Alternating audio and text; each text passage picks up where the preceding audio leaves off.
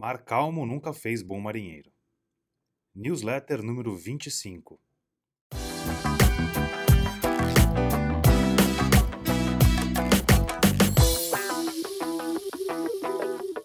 Quem é que não ouviu falar em crise nessa última semana? Bolsas de valores no mundo todo em queda, uma pandemia declarada e nós à mercê da sorte. Aliás, da sorte não, de nossas ações. A economia está instável, é verdade, e esse é apenas mais um motivo para você manter a consistência da sua rotina. A consistência, irmã quase gêmea da disciplina, é sempre um bom antídoto para momentos de inconstância e incertezas como os que estamos vivendo agora. Porém, tem uma coisa muito importante no meio disso tudo. Você precisa se conhecer e conhecer a sua jornada para não correr o risco de estar consistentemente indo para a direção errada.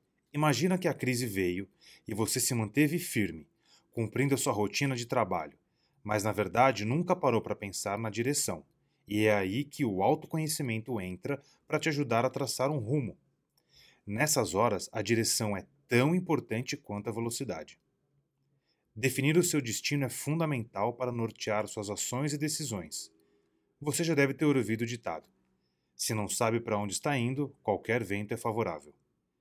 Decidir o destino é o ponto de partida, pois dentro do barco, diante das tempestades, podemos tomar a decisão de enfrentá-la, pular do barco e nadar ou simplesmente esperar o mar acalmar. Nessa vida tudo passa, afinal, por quantas crises já passamos e continuamos aqui? Firmes e fortes. O renomado navegador Amir Klink, em 1984, iniciou um dos maiores desafios já enfrentados: cruzar o Oceano Atlântico sozinho num barco a remo. E ele cumpriu esse feito histórico em 100 dias. Partiu da costa da Namíbia, do continente africano, e chegou à Praia da Espera, no litoral da Bahia.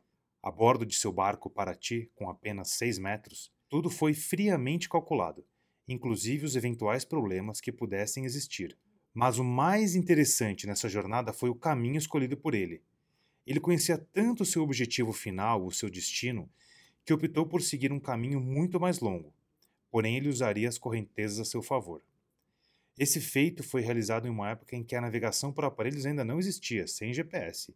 Seus guias eram as estrelas, o mapa e um sextante.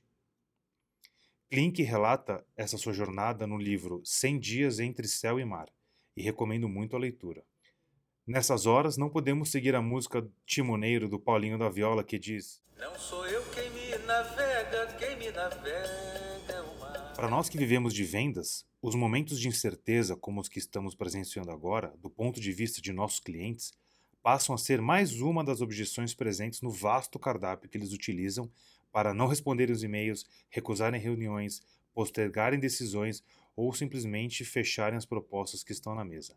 E é nessas horas em que a disciplina é testada. Diferente do que algumas pessoas pensam, boa parte do processo de vendas está sob nosso controle e é nele que devemos focar.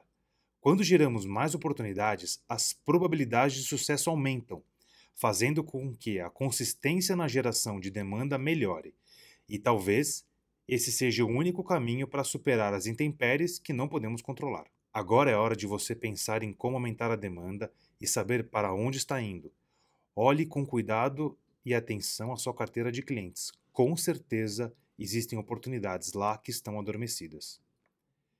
Pela experiência vivida em diversos clientes, posso afirmar que quando aplicamos uma atividade chamada matriz de oportunidade, durante nossos treinamentos, chegamos ao número médio de 35% de ocupação do total possível da carteira. Isso significa que, em geral, é possível quase que triplicar sua carteira sem nenhum novo cliente.